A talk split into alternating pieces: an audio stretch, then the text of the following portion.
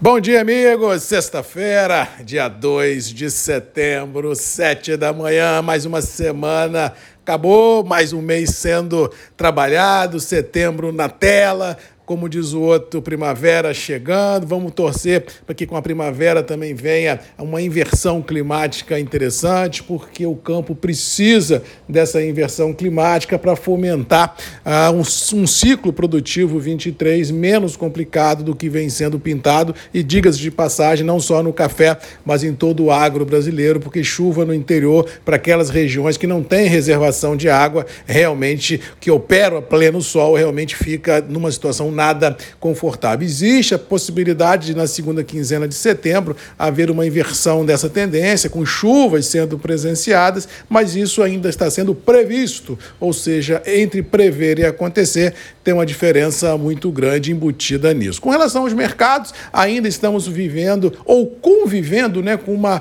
ansiedade muito grande, globalmente falando, em função de aumento de taxas de juros mundo afora, em função de uma recessão que vem sendo desenhada uh, no cenário, e isso deixa os mercados financeiros, do qual incluo também os mercados agrícolas, numa, numa situação desconfortável. Mas vale a observação: tudo que se viu e que se precificou durante a semana, o setor agrícola conseguiu estancar as grandes volatilidades que foram, infelizmente, presenciadas nos mercados financeiros, já que o quadro agrícola, globalmente falando, tem força nas próprias pernas, tem convicção de que o cenário à frente é desafiador no que se refere a abastecimento e isso deixa tudo e todos pisando em ovos, mas no caso específico do agro, com certo grau de conforto. Para complicar essa situação, ontem a China ainda decretou lockdown numa grande região dela, em função de casos de Covid, quase 20 milhões de pessoas ficarão entre, dentro de casa por alguns dias e isso foi um banho de água fria nos mercados.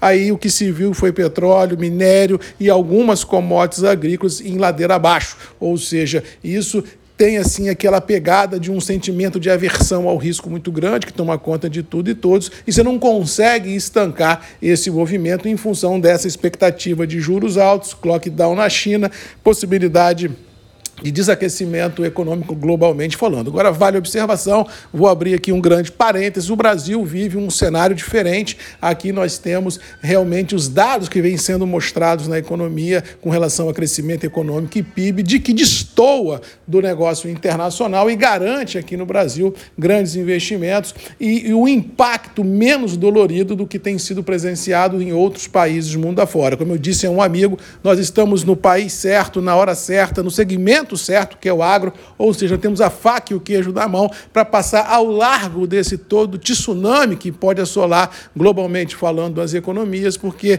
já dizia no passado, Deus é brasileiro e isso pode ajudar e muito nessa transição que o mercado global vai ter que enfrentar nos próximos meses, quiçá anos, porque o cenário, globalmente falando, não é simples. Com relação aos preços internos do café, estamos terminando a semana de forma sustentados, firmes em reais, tanto para Conilon quanto para arábica, com poucos negócios sendo realizados e a grande maioria dos operadores de olho realmente no céu para ver como serão os desdobramentos das possíveis chuvas nas regiões produtoras e, por tabela, a qualidade das floradas que deverão abrir principalmente agora em setembro na região do Arábica, para a gente definir o target, né? definir o cenário de curto e médio prazo olhando o 23. Ou seja, ansiedade no limite, muitas perguntas, poucas respostas, e a única certeza que nós temos e que torcemos para ser verdade é que Deus é brasileiro e que tudo vai se acomodar ao seu tempo e hora. No mais, um abraço a todos, boa sexta-feira, bom final de semana, um abraço do Marcos Magalhães da Voz do Café,